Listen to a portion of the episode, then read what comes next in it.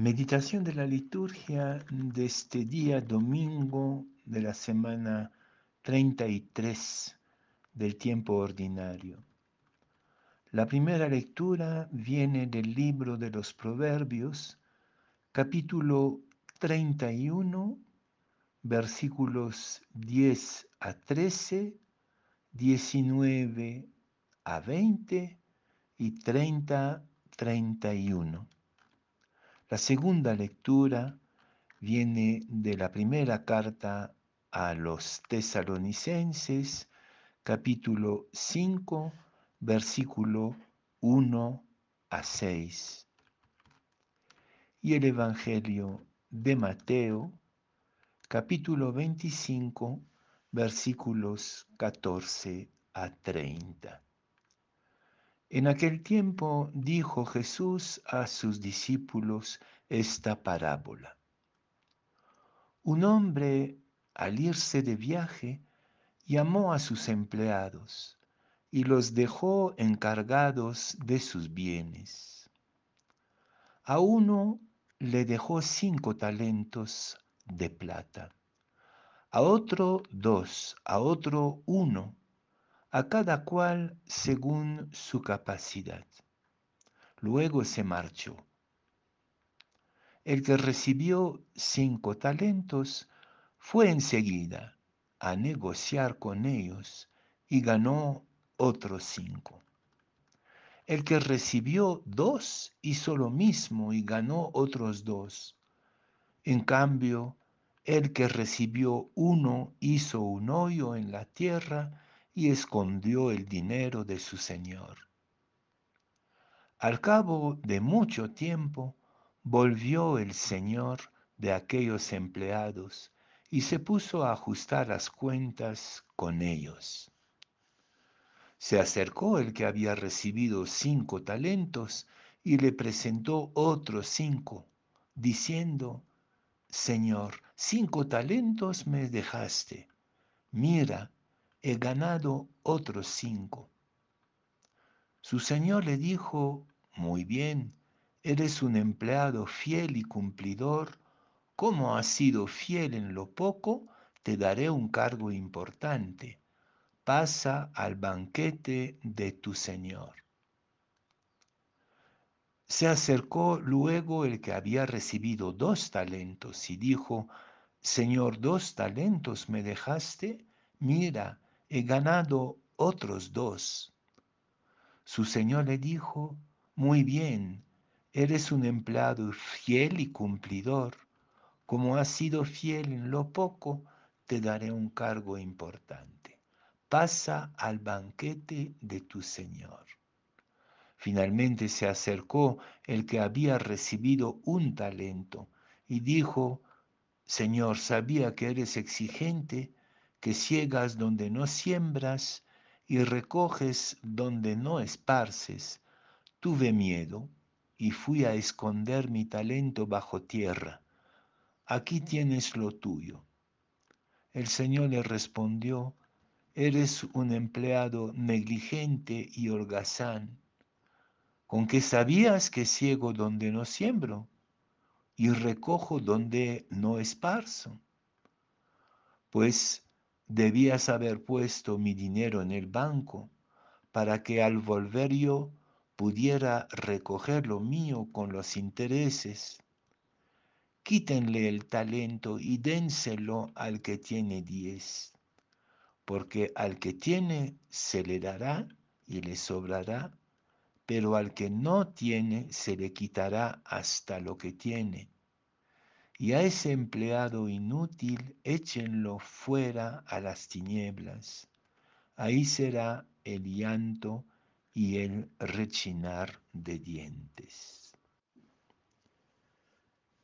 A primera vista se podría decir que la liturgia de hoy, que la palabra que recibimos hoy, hace el elogio del capitalismo, del trabajo, del lucro, de la ganancia casi, casi que se podría pegar a la liturgia de hoy el refrán que se repite en el mito capitalista, el que trabaja triunfa.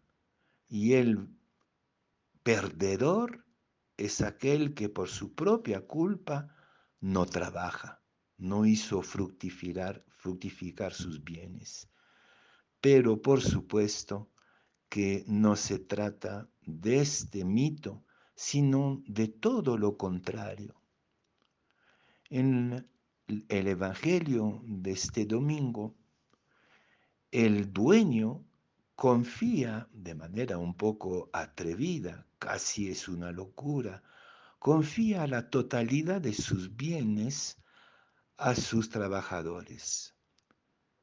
Es verdad que hay épocas, y quizás lo sentimos hoy, en que pensamos que Dios se ha ido por un largo viaje, quién sabe si volverá.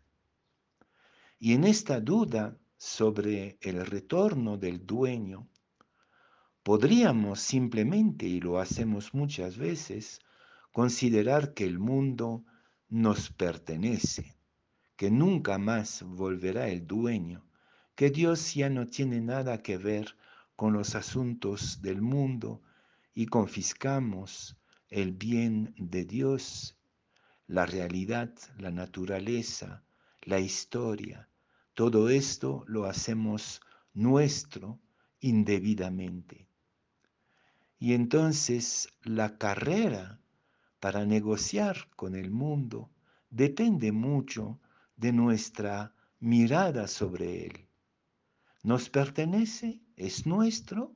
Tenemos que competir en una carrera de acumulación y de competitividad como nos lo propone todo el discurso de nuestra sociedad, o el mundo es un bien común del que tendremos que devolver cuentas.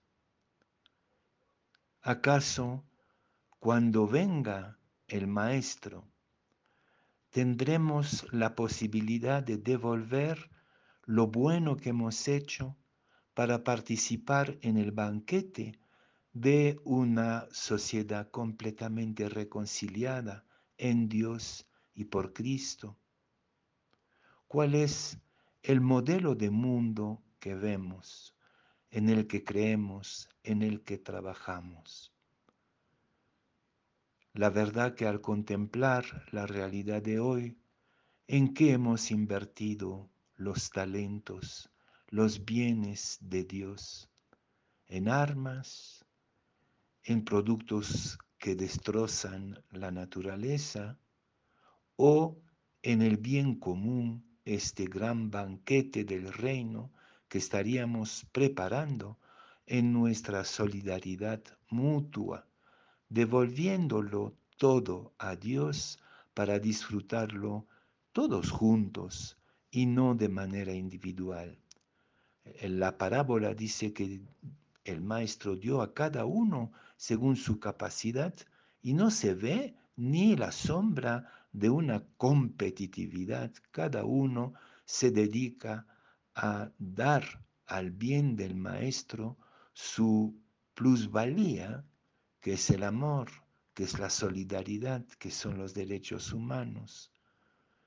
Y el último, el último, el que es llamado perezoso, holgazán. ¿Qué le pasó?